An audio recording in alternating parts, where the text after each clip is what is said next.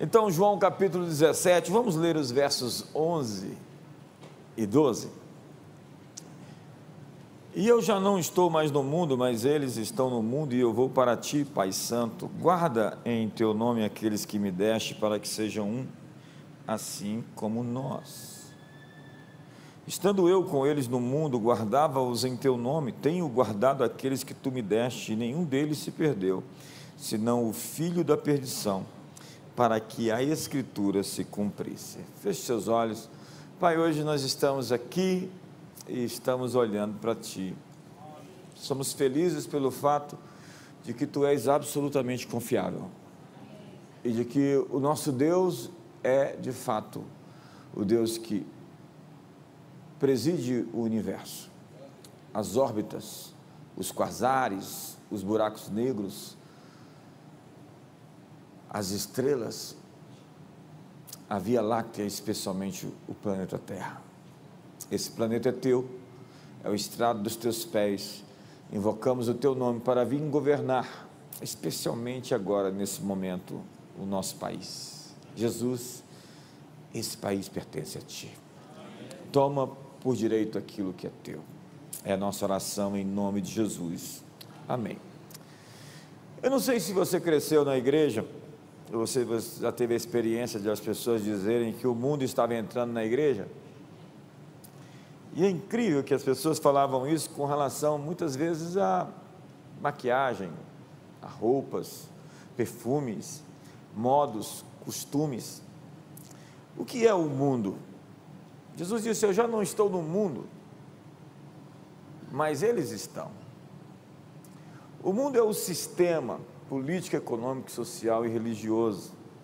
Que Jesus disse, na verdade, inspirado pelo Espírito Santo, o apóstolo João disse que jaz no maligno. A verdade é que a Bíblia fala que nós não devemos amar o mundo, porque o que há no mundo é a concupiscência dos olhos, a concupiscência da carne e a soberba da vida. E Paulo nos fala sobre este mundo tenebroso, as armas da nossa milícia não são carnais, mas poderosas em Deus, e a nossa luta não é contra carne e sangue, sim contra principados e potestades, poderes deste mundo tenebroso. O mundo é a Babilônia, e Babel é o sistema, o sistema. É o establishment, é o estamento burocrático, é o deep state, o estado profundo. Todo esse sistema que se ergue a fim de perpetuar é, grupos em detrimento da população, em detrimento da maioria. E lá em Gênesis capítulo 11, há a descrição de que eles insistem em fazer uma torre que alcance os céus. E diz a Bíblia que Deus disse: Eia, desçamos e confundamos ali a sua língua, para que não entenda um a língua do outro. Assim o Senhor os espalhou dali sobre a face da terra e cessaram de edificar a cidade. Eles pararam de edificar a cidade com a torre, por enquanto, porque passaram-se épocas e tempos naquele mesmo espaço, naquilo que chama-se o Vale de Sinear, se edifica a cidade da Babilônia, a glória dos caldeus, uma cidade tão incrível, que quando ela foi cercada então por Ciro, os babilônios fizeram uma maior festa lá dentro, regada às suas orgias, aos seus bacanais, bebendo com os utensílios que eles tinham tomado de dentro do templo de Jerusalém, que estavam no santuário de Deus, e uma mão saiu da parede de repente, e disse: Mene, mene, tekel passim, o teu reino foi julgado, achado em falta e foi dado aos medos e, as, e a Pérsia. Diz os historiadores que naquela mesma noite Ciro ele criou, ele era um engenheiro de guerra incrível, e ele fez uma barragem no rio Eufrates que passava por dentro da cidade. Então, eles bêbados não perceberam que o rio já não estava mais correndo por dentro de, da Babilônia e ele entrou com o seu exército por debaixo dos muros e tomou a cidade de bêbados. Quando aquela mão saiu da parede, no outro dia, Belsazar, então o rei, filho ou neto de Nabucodonosor, foi julgado. Ei, espere para ver na Babilônia mãos saindo da parede e julgando os governos da impiedade, da maldade, da iniquidade. Espere para ver os Daniéis surgindo e as Estérs, os Josés. Nada está perdido, Deus continua no trono do universo, colocando confusão entre as línguas daqueles que conspiram contra o Senhor e o seu ungido. A mensagem continua sendo a mesma. Nós vamos discipular as nações e pedimos outra vez: dá-nos o Brasil por herança, as extremidades da terra por nossa possessão. Mas eles insistem em governar, governar sem Deus. E isso exige outro poder que os ampare. Porque quando você não se conecta com Deus para liderar, você vai oprimir. A liderança cristã não é sobre domínio, controle, manipulação, não é sobre poder, é sobre serviço, é sobre capacitar, é sobre levantar. Nós não temos uma agenda de governar por governar, liderar por governar, por, por liderar dominar, não. Nós temos uma agenda de servir o próximo com os dons que nos foram dados. E quando esses elementos, essas pessoas que lideram, não submetem o seu domínio a Deus, elas vão se envolver com ocultismo. É o caráter daquilo que está escondido, oculto, e que não necessariamente vai se revelar, se mostrar de fato, porque essas coisas ocultas são feitas em segredo, porque todos repudiariam as práticas que são feitas assim, ao vê-las, ao percebê-las, ao discerni-las. Essa ideia de ocultismo, segundo o doutor George Otis, vem a partir da cidade de Babel, quando eles foram dispersos por toda a terra e precisavam satisfazer suas necessidades em algum momento, ameaçados por frio, ameaçados por feras, ameaçados pelo clima, por questões que exigiram uma intervenção. Então eles clamaram as forças espirituais e fizeram pactos, alianças.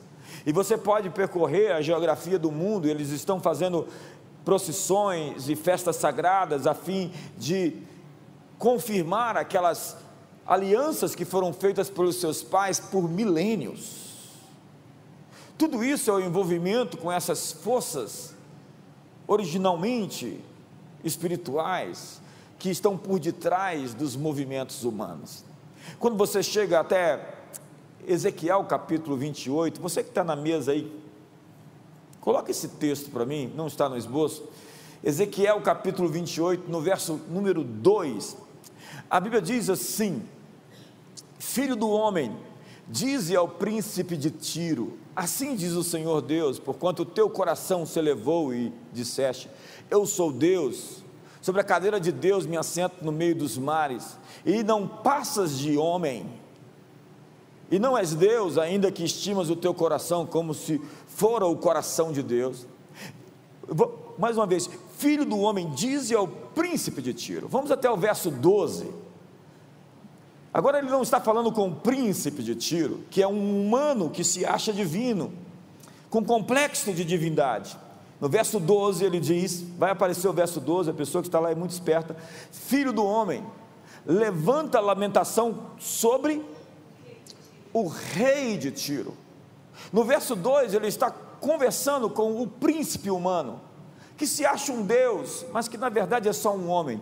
E agora ele está falando com o rei, e diz-lhe: Assim diz o Senhor Deus: Tu eras o selo da medida, cheio de sabedoria, perfeito em formosura, o querubim da guarda, no brilho das pedras andava. Ele começa a falar com a entidade espiritual. Primeiro ele se comunica com o príncipe, que é o ser humano, e depois ele comunica com um ser que está por detrás daquela figura física que é um rei, uma entidade, um principado. Então, por detrás de pessoas humanas que exercem liderança, Por vezes, por vezes existem entidades que suportam, que dão apoio àquela agenda, que é a agenda nascida originalmente nessas mentes de anjos que caíram e se rebelaram contra Deus. O texto é clássico, fala sobre a queda de Lúcifer, a queda de Satanás. Então, por detrás dessas forças, é por isso que nós não temos que lutar contra seres humanos, mas contra essas forças que estão por detrás deles. Quantos me entendem aqui? Eu estou sendo claro hoje, essa, essa noite. Então nós precisamos entender que para suportar tamanho poder, as pessoas recorrem às forças espirituais, ainda que em segredo, em oculto, em quartos, em cerimônias, em rituais. Diz a Bíblia a mulher que viste é a grande cidade que reina sobre os reis da terra. Apocalipse 17, verso 18, está no esboço esse. E depois diz: caiu a grande Babilônia. O mundo é a Babilônia. A Babilônia é o mundo. O mundo é o sistema. O sistema é a Babilônia. É essa recorrência, essa insistência de se edificar uma torre para a glória do nosso nome, para que não nos espalhemos, onde um grupo, uma elite progressista, quer dominar sobre todos os outros demais, escravizando-os, dizendo a você que você não pode tomar decisões por si mesmo, porque você não é capaz disso, então nós vamos decidir por você. Essa é a natureza da Babilônia, onde todas as pedras que eram feitas naquela torre tinham a mesma face. Achou-se pedaços de tijolos esculpidos com a face de um homem, que certamente era Nimrod, o rei, o líder daquele movimento. Há descrições na história sobre essa torre. Há mesmo maquetes, eu vi a maquete da Torre de Babel lá no Museu Pergamon. E Nimrod era esse líder que queria encampar essa liderança de todos nós formatados, igualzinhos, como todo mundo quer ser John Malkovich. Mas a Bíblia diz que uma voz no céu de um anjo gritou e disse: Caiu a grande Babilônia. Esse é um grito preso dentro do meu peito. Esse é um grito preso dentro do meu coração. Quando nós vamos poder dizer: caiu o sistema da corrupção, caiu a imoralidade, caiu a agenda marxista cultural, caiu o sistema que se corrompe e que vai contra Deus, de pessoas que se unem e falam a mesma língua, e Deus diz: não há limites para aquilo que eles possam fazer, possamos desçamos e confundamos a sua linguagem. Babilônia é por natureza uma terra de feitiçaria e ocultismo. Você lembra de Daniel? Ele estava na corte, e um dia o rei sonhou, chamou todos os magos, bruxos, feiticeiros, adivinhos. Veja o contexto. O que se estudava no, no, sistema educacional, nas escolas, nas universidades da Babilônia, não tinha universidade, mas era feitiçaria, era bruxaria, era magia. Então ele chamou todos os bruxos, encantadores, adivinhos, e chamou Daniel, que estava no meio de todos, e disse: Eu tive um sonho, eu quero o sonho e a sua interpretação. E os magos disseram: Diga-me o sonho. Diga-nos o sonho e nós te daremos a interpretação. E ele disse: Vocês querem me enganar? Se vocês realmente são profetas, bruxos, feiticeiros, vocês vão me dar o sonho e a sua interpretação, porque senão amanhã todos vocês vão morrer. Daniel entrou na sua sala e buscou a Deus a noite inteira, junto com Misael, Ananias e Azarias. E Deus o revelou, ele estava para ser morto no outro dia cedo e fez aquela oração de desespero. Na Babilônia, existem reis que sonham e querem nos matar. Na Babilônia existem reis que querem ser adorados e colocam três numa fornalha de fogo, mas sempre existe um quarto homem na fornalha de fogo, onde nenhum fio de cabelo vai chamuscar, nenhum pedaço da sua roupa vai se perder, porque o seu Pai Celestial cuida dos seus filhos.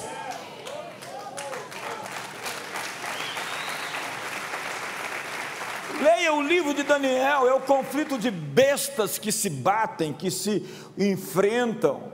É o bode e o cabrito que estão ali se chifrando no capítulo 11.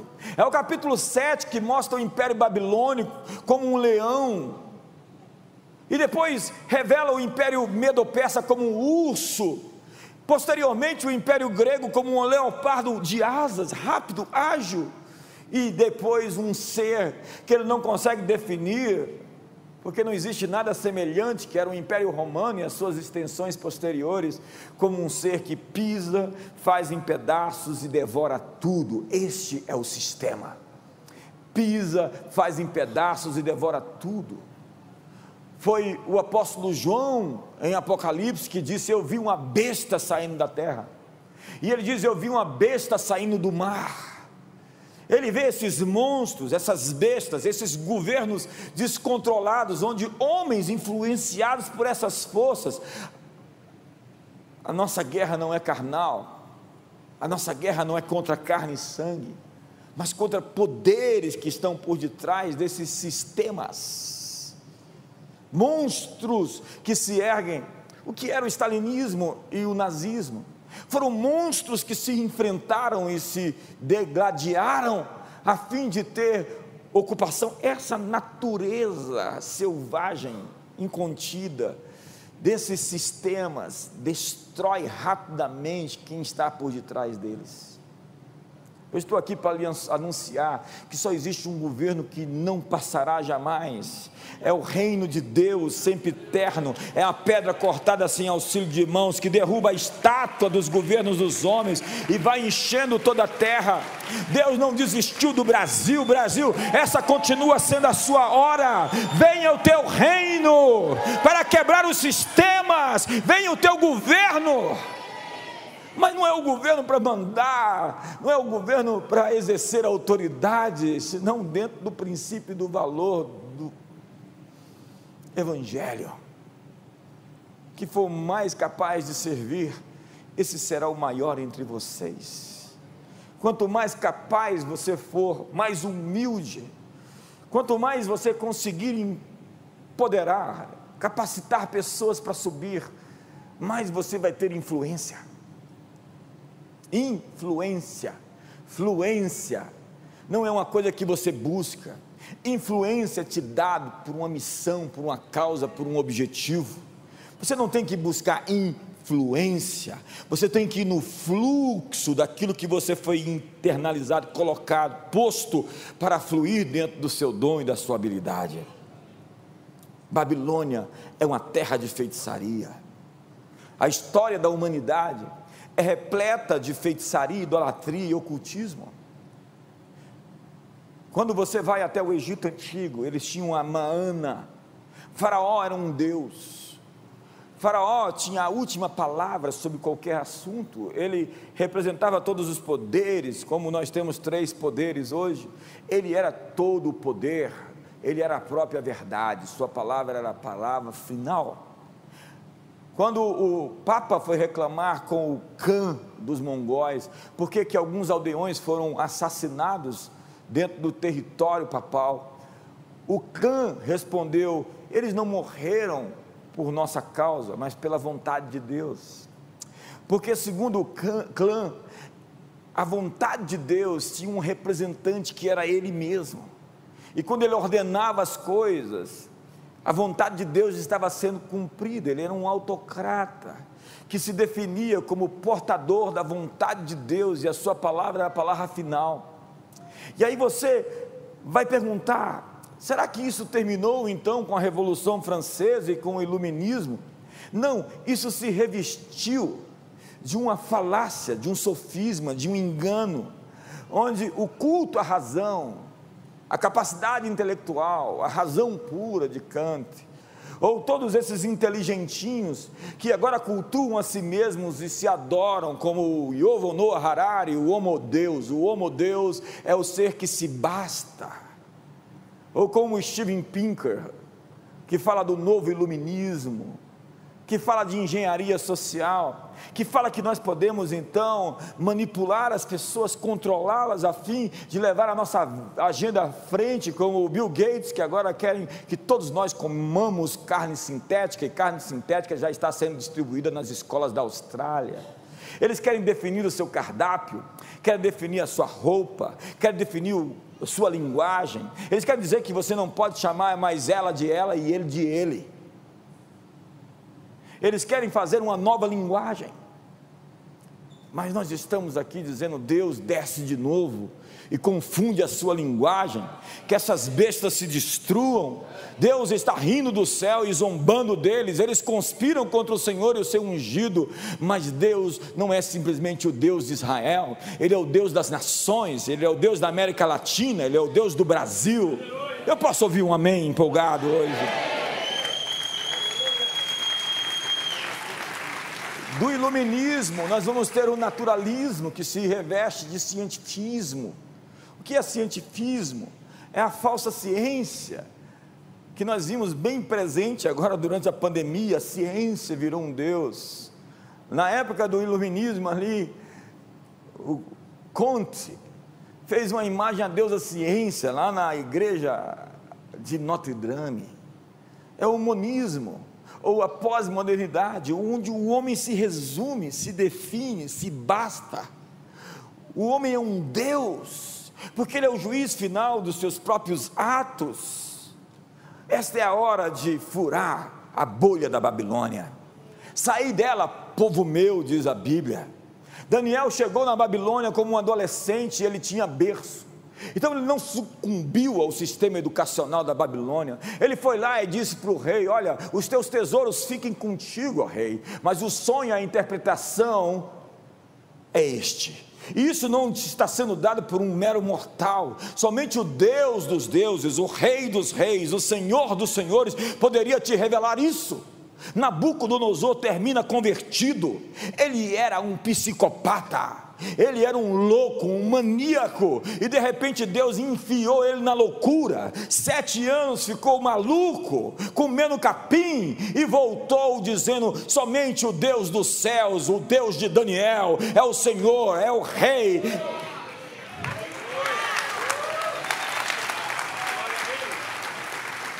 E Daniel fica e Nabucodonosor vai, e Nabonido, e Belsazar, e depois vem Dario, e depois vem Ciro, e está lá Daniel.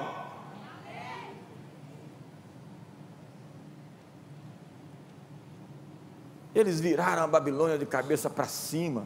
Dario foi jejuar na porta da cova dos leões, ficou a noite toda sem comer, esperando Daniel, o rei jejuando pelo profeta.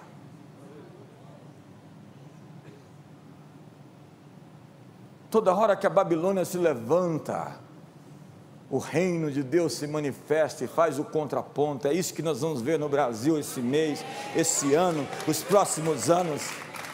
Nós somos vencedores. Nós somos mais que vencedores. Nós estamos em Cristo e Cristo venceu, e todo joelho se dobra, e toda língua confessa que Jesus Cristo é o Senhor. Me ajuda aí!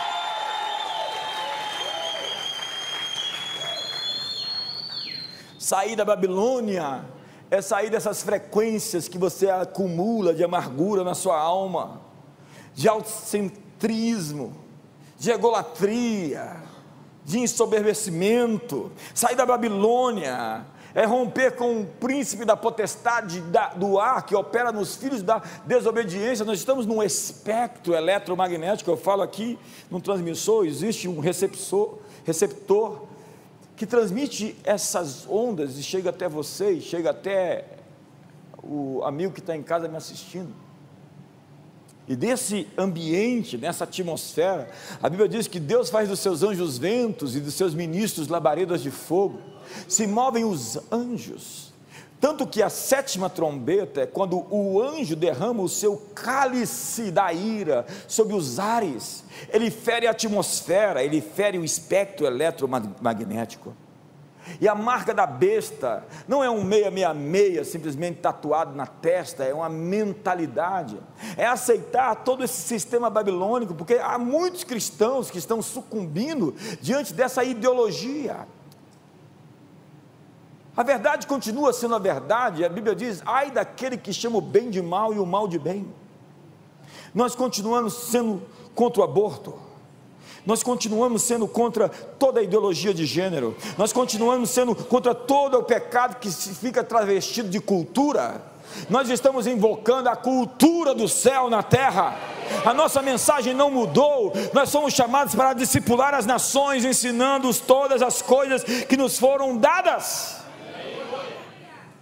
Então a marca da besta é na mão e na testa, porque é sobre pensar e fazer.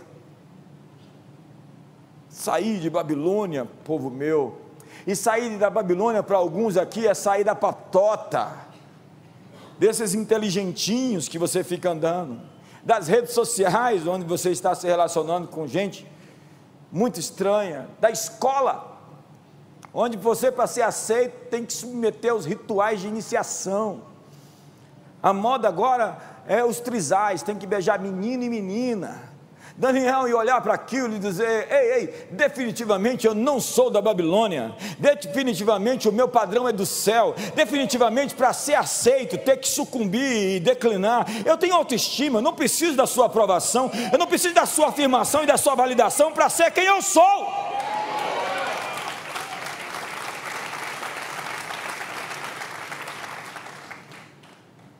Sair da Babilônia é furar é esse revanchismo. É a bolha do trabalho na repartição pública, onde todo mundo fala uma linguagem, você tem que aceitar a linguagem deles. Para ser aceito, ou da redação do jornal, onde você tem que fazer parte da bolha. Há tantas bolhas hoje, que só tem um discurso único. Sabe, Eu encontro pessoas sempre, é incrível como as pessoas elas carregam o cheiro de onde elas andam. E tem um discernimento que nós temos, é o olfato.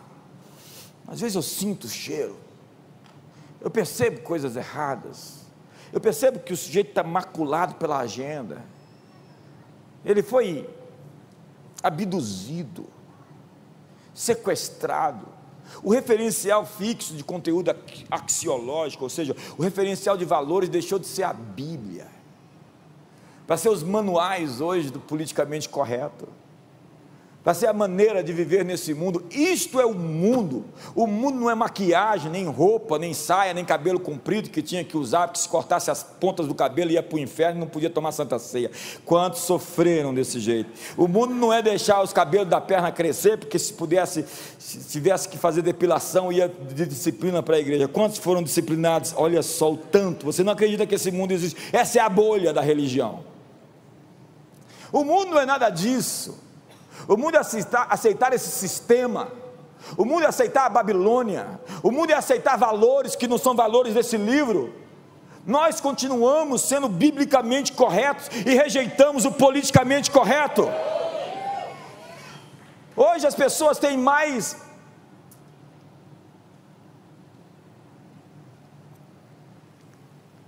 capacidade, mais direito de se ofender do que eu dizer para elas a verdade. O médico diz para o paciente: Você está gordo, doutor, vou te processar, você é gordofóbico.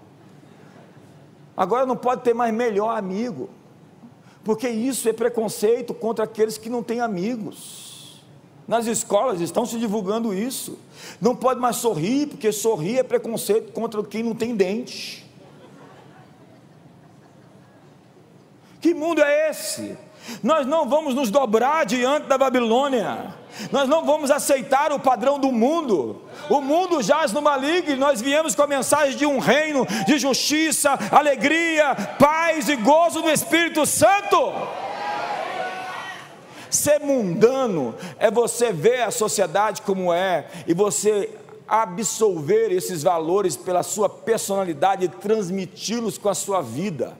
Carnalidade é isso, é você ser tão aberto tão vulnerável, tão permeável, que você não é capaz de bloquear todos os efeitos daquilo que está à sua volta, sendo um sal que dá sabor, uma luz que brilha na escuridão. É isso que nós somos como aquele pouquinho de chá colocado na água quente, que exala um novo sabor, que exala uma nova cor. Nós devemos chegar em todo lugar e fazer a diferença. Nós devemos, Jesus disse: vocês estão no mundo, mas vocês não são desse sistema. incrivelmente as pessoas respeitam quem tem posição e quem marca posição. Tem gente dentro da bolha política gente com uma linguagem esquerdista. E a atmosfera é essa. Essas coisas pegam, deixam um cheiro. A nossa proposta não é nova. É a grande comissão discipular as nações com os valores do Evangelho. Nós falamos de democracia, tolerância, liberdade, nova civilização, nova espiritualidade, mas o que nós estamos nos tornando, na verdade, é uma civilização pagã. Hoje o inimigo não é mais a ideia de que exista um Deus, que Deus não exista. Isso está fora de moda. Hoje a ideia é a existência de muitos deuses. O paganismo sugere a soma de todas as religiões não cristãs. E ele pode ser sintetizado pelo monismo. Monismo, mono, um. Foi Nietzsche quem disse que no politeísmo o homem tem o poder de criar a si mesmo. Mono significa um. Tudo é um e um é tudo. A humanidade é um, as religiões são um. Monismo é um indivíduo radicalmente autônomo, autônomo. Um ser solitário. Cada um é um salvador de si mesmo. O homem é seu próprio juiz final. Sua ética é pessoal, ele pode ter um sistema próprio de valores. E a grande palavra é tolerância. Entretanto, só não pode ser tolerante com os intolerantes. Uma verdade exclusiva não é perdoada. Você pode ter muitos deuses, você só não pode ter um único Deus. Os cristãos são vistos como extremistas, radicais, violentos, como racistas. São intitulados como intolerantes, preconceituosos e impossíveis de se converter. Jesus disse: Vocês vão ser odiados de todas as nações por causa do meu nome. Há um mandamento bíblico: Não farás imagem de ti mesmo. Não, não é assim. Ei, não faças imagem para ti. No humanismo, nós mudamos: Não farás imagem de outros deuses. Para, não faça imagem de você. Porque tem esse ser potencialmente luciferiano diabólico, ele é um satanás, porque ele encarnou uma visão própria, única, pessoal, particular e solitária. E as pessoas viram um diabo quando fazem isso. Tudo começou na Torre de Babel. Astrologia, sociedades secretas, rituais pagãos. Em Babel se formou aquilo que consiste no ensino fundamental de todas essas esses ismos que eu não quero citar. Babilônia, diz a Bíblia, é a mãe de todas as meretrizes da terra. E por meretriz, entenda-se falsas religiões. Prostituição espiritual é idolatria, é feitiçaria. Alexander Islop diz que pode-se provar que todo idioma sagrado é caldeu e toda idolatria é babilônica. Heródoto, o corre-mundo, afirmou que a religião do Egito era provenientemente da Babilônia. Babel é isso, é o humanismo na veia, é o homem no centro, é a minha vontade, é o meu eu, é o que eu quero, eu quero. Então eles promulgam um novo homem, uma nova humanidade, é o que se chama na filosofia de Foucault de pós-estruturalismo, ou seja, não existe estrutura, é o existencialismo de Sartre, onde não existe essência, é a desconstrução de Derrida, onde se introjeta o vírus dentro do sistema e o corrompe por dentro, sequestra com o seu próprio DNA, é a metaética, ou o emotivismo. Por que, que isso é verdade? Porque eu sinto é assim que eu sinto, é assim que eu quero. Então eu defino em última instância o que é verdade por aquilo que eu desejo que seja verdade. Louco! Existe um mundo cheio de regras, desafia a gravidade, ou que dois corpos ocupam o mesmo lugar no espaço e você vai ver o que, que você vai virar pó.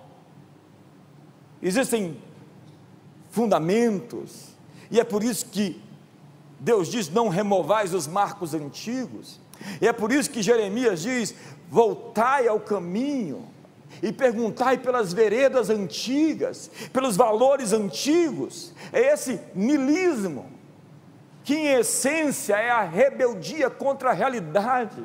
Eu não gosto da realidade como ela é, então eu quero modificá-la. O que é um homem? O que é uma mulher? O que é uma sociedade? O que é a igreja? O que é uma família? Isso não está na mesa para ser discutido, isso é absoluto.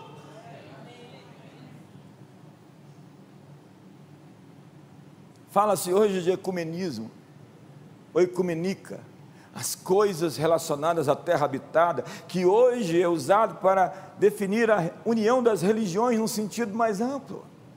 E eles perguntam: é correto crer que as religiões podem ser unidas em uma só?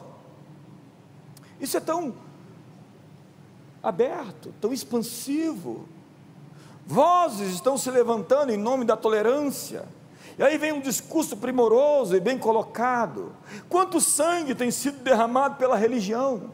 A religião é separatista. Vamos levantar uma bandeira da fé mundial com todos os símbolos sagrados de todas as religiões. Quer acreditemos em Deus como um ser real ou simplesmente como um conceito, Deus está em tudo, acima de tudo, ao redor de tudo. Deus está em nós, Deus é igual a nós, nós somos deuses. Mas diz o profeta: Ouve, ó Israel, o Senhor nosso Deus é o único Senhor.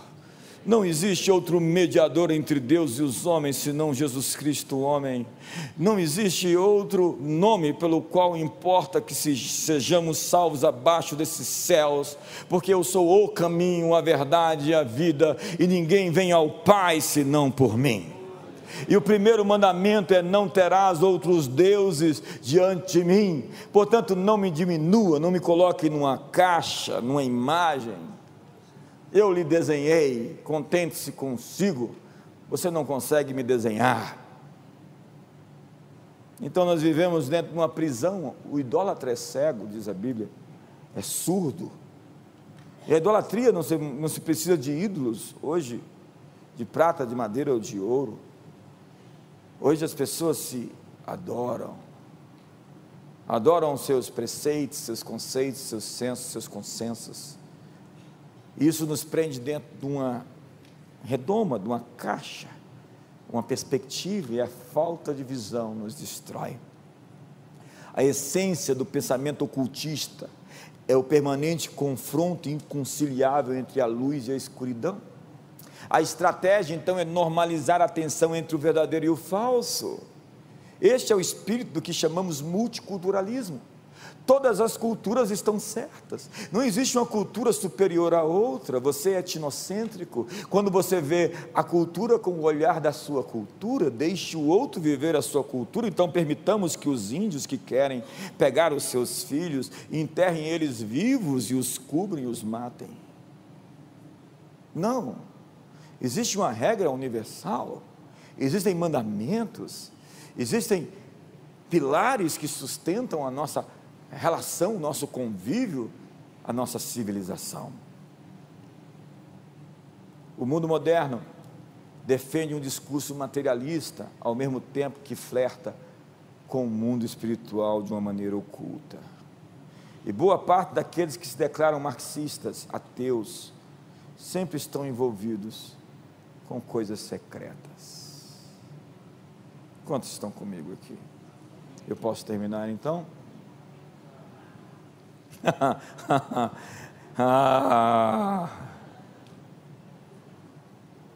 Como eu disse em Ezequiel 28, há dois mundos que se conversam. E você não pode mirar simplesmente no humano. Essa é mais do que uma guerra cultural, é uma guerra espiritual. E o mundo antigo reverenciou demais o espiritual. Faça uma pesquisa rápida.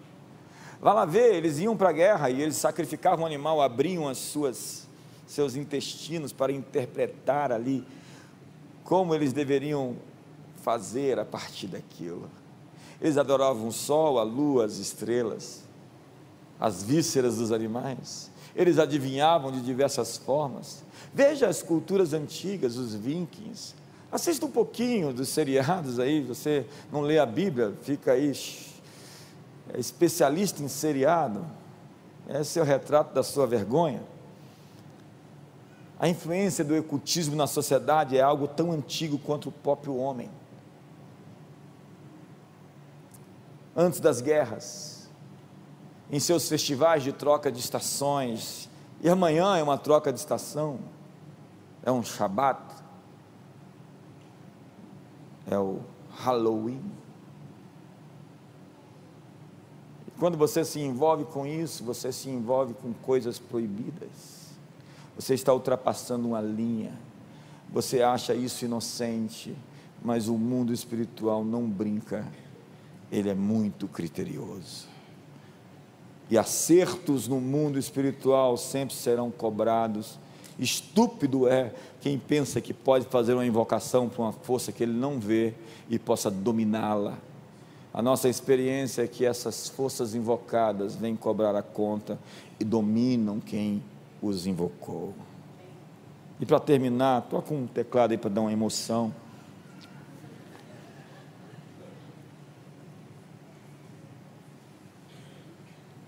O leão vai rugir contra o dragão.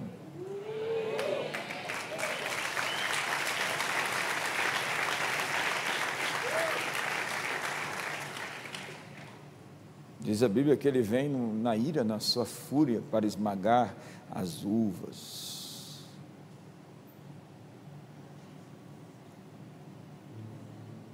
Eric Voegelin, provavelmente é o cientista social mais importante do século XX. E ele escreveu sobre religiões políticas, religiões seculares. E ele dizia que positivismo, comunismo, nazismo, socialismo são religiões. As pessoas questionam: vocês querem colocar pessoas com seus valores numa posição de servir? Mas é isso que todos eles estão fazendo. Pessoas com seus valores estão nas portas definindo a cultura e redefinindo o que é a verdade, já que na pós, na modernidade a verdade existia, mas não podia ser entendida, conhecida. Na pós-modernidade a verdade não existe ela é uma construção social. Façamos uma torre e vamos redefinir a família, a sociedade, o que é um homem, o que é uma mulher. Alguém me disse que hoje no Canadá, uma criança de 12 anos, se quiser, pode ir no hospital e pedir para mudar de sexo, sem anuência dos pais. E essa mesma pessoa me disse que um pai foi preso porque se opôs e resistiu a isso. Senhoras e senhores, nós continuamos tendo uma igreja no Brasil.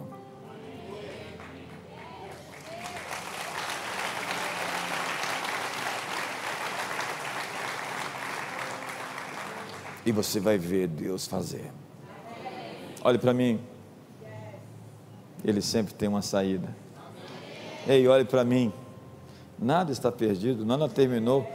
Nós só estamos começando. Espere para ver. Porque, assim como eles baseiam a sua força em forças ocultas, a nossa força não está em nós.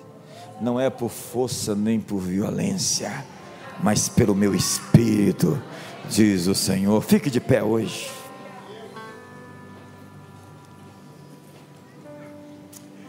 Eu tinha tanto para pregar hoje, mas já estou falando há 44 minutos.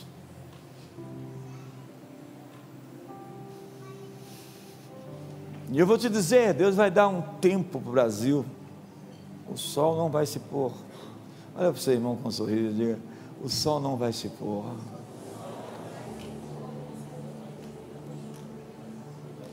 Diga para ele: o dia vai permanecer claro.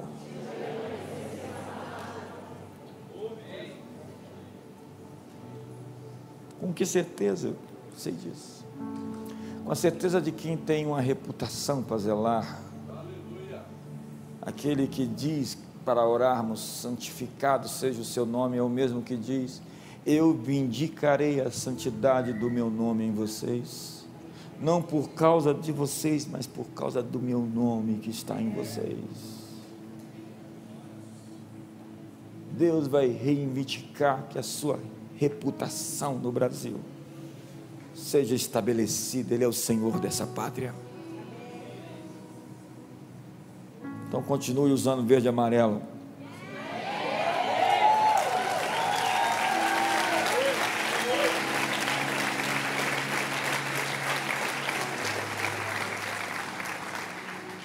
Nós não estamos perdendo nada, não há nada perdido. Empurra o irmão do seu lado e fala para ele: existem coisas que você não sabe, mas que Deus sabe. Diga para ele: Deus está fazendo. Deus está fazendo. Ei, ei, se nós não vencemos ainda é porque não chegou no final.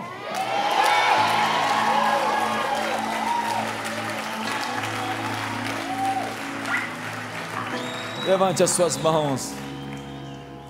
Pai, eu abençoo as mãos dessas pessoas e os comissiono para ser apóstolos nessa geração, profetas nesse tempo, que eles possam levantar o moral, a frequência, que eles possam ser aqueles que erguem outros, que sustentam outros, que validam, que confirmam, e que eles não possam, que eles não dependam da apreciação dos outros. Porque quanto mais madura é uma pessoa, menos ela depende da validação e apreciação dos outros. Nós queremos ver o leão aparecer, nós queremos ver o leão rugir. Hoje, nesse país, nós declaramos o texto de Joel. O Senhor ruge como leão em Sião. Queremos ver a tua manifestação de glória, Senhor. Amanhã nós continuamos cancelando os poderes ocultos das trevas, da escuridão, e nós continuamos sentenciando os poderes infernais, as estruturas trevosas da escuridão. As trevas podem cobrir a terra, mas sobre nós está nascendo a glória resplandecente do Senhor. Dispõe-te e resplandece, porque vem a tua luz e a glória do Senhor está nascendo sobre ti. Dê a mão para a pessoa do seu lado. Levante a mão dela. Feche os corredores. E diga para ela: Nós vamos se sustentar nesse tempo. Diga para ele: Nós vamos levantar um ao outro. Diga: Nós vamos nos erguer. Diga para ele: Nós vamos vencer. Nós somos o povo que conhece o seu Deus e fará proezas.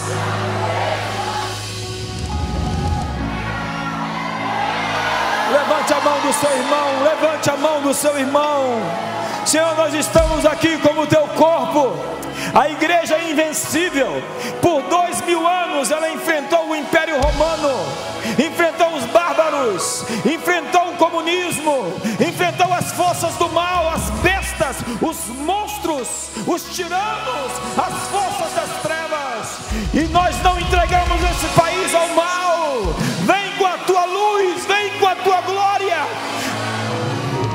Senhor, abre a porta de livramento abre uma porta de salvação, dá-nos uma porta de escape nesse dia. Nós continuamos marchando confiantes para Ti. E sabemos que o Senhor está operando onde não podemos ver, fazendo o que não podemos fazer, entrando onde não podemos entrar, falando o que não podemos conhecer. Vê essa grande multidão que vem contra nós os nossos olhos estão postos em Ti, crede em Deus, estareis seguros. Crede nos seus profetas e prosperareis.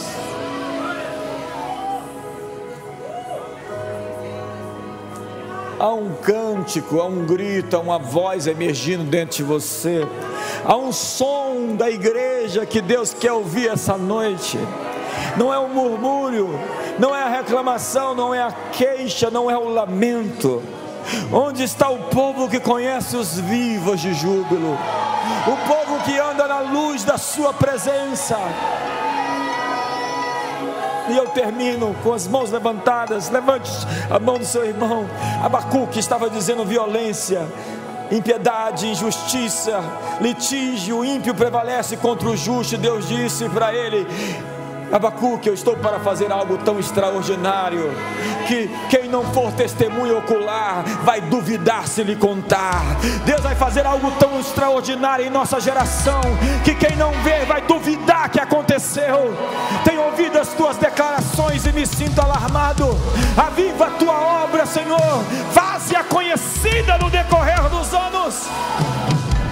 Porque ainda que a figueira não floresça, não haja fruto na vide, o produto da oliveira minta, todavia, eu me alegro no Senhor e exulto no Deus da minha salvação, porque o Senhor me faz andar altaneiradamente, porque o Senhor vem de Temã, o santo vem de Parã, montado em seus carros e cavalos de vitória. Por uma última vez, levante a mão do seu irmão como estiver se erguendo, nós vamos vencer os Amalequitas, nós vamos prevalecer contra o mal. Eu abençoo essas mãos erguidas, eu abençoo essas mãos levantadas. Dá-nos, Senhor, um novo tempo, uma nova estação, um novo turno. Queremos um novo turno, queremos um novo tempo, uma nova estação. Queremos a tua vitória, Jesus. Graças te damos, porque tu triunfo. Celebramos esse dia, celebramos o teu povo, celebramos a tua igreja e celebramos a nação brasileira escolhida para ser um farol para as nações. E o povo de Deus celebra o Senhor.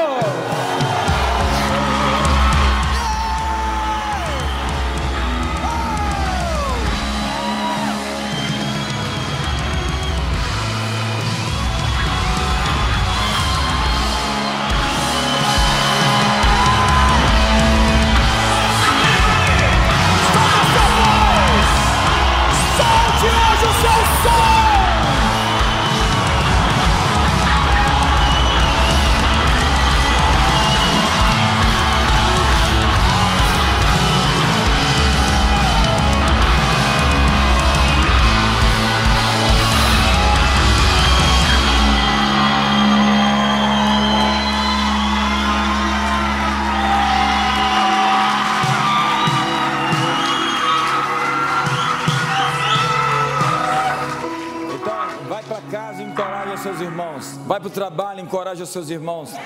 Diga para eles: se nós não vencemos ainda é porque não terminou. Se você não venceu ainda no casamento é porque não terminou. Se você não venceu na sua vida financeira ou na sua saúde física é porque não terminou. Se você não venceu ainda na igreja, no ministério é porque ainda não terminou. E se nós não vencemos no Brasil ainda é porque não terminou. Uma ótima noite para todos. Que o amor de Deus, a graça de Jesus e a comunhão do Espírito Santo seja sobre todos. Até a próxima.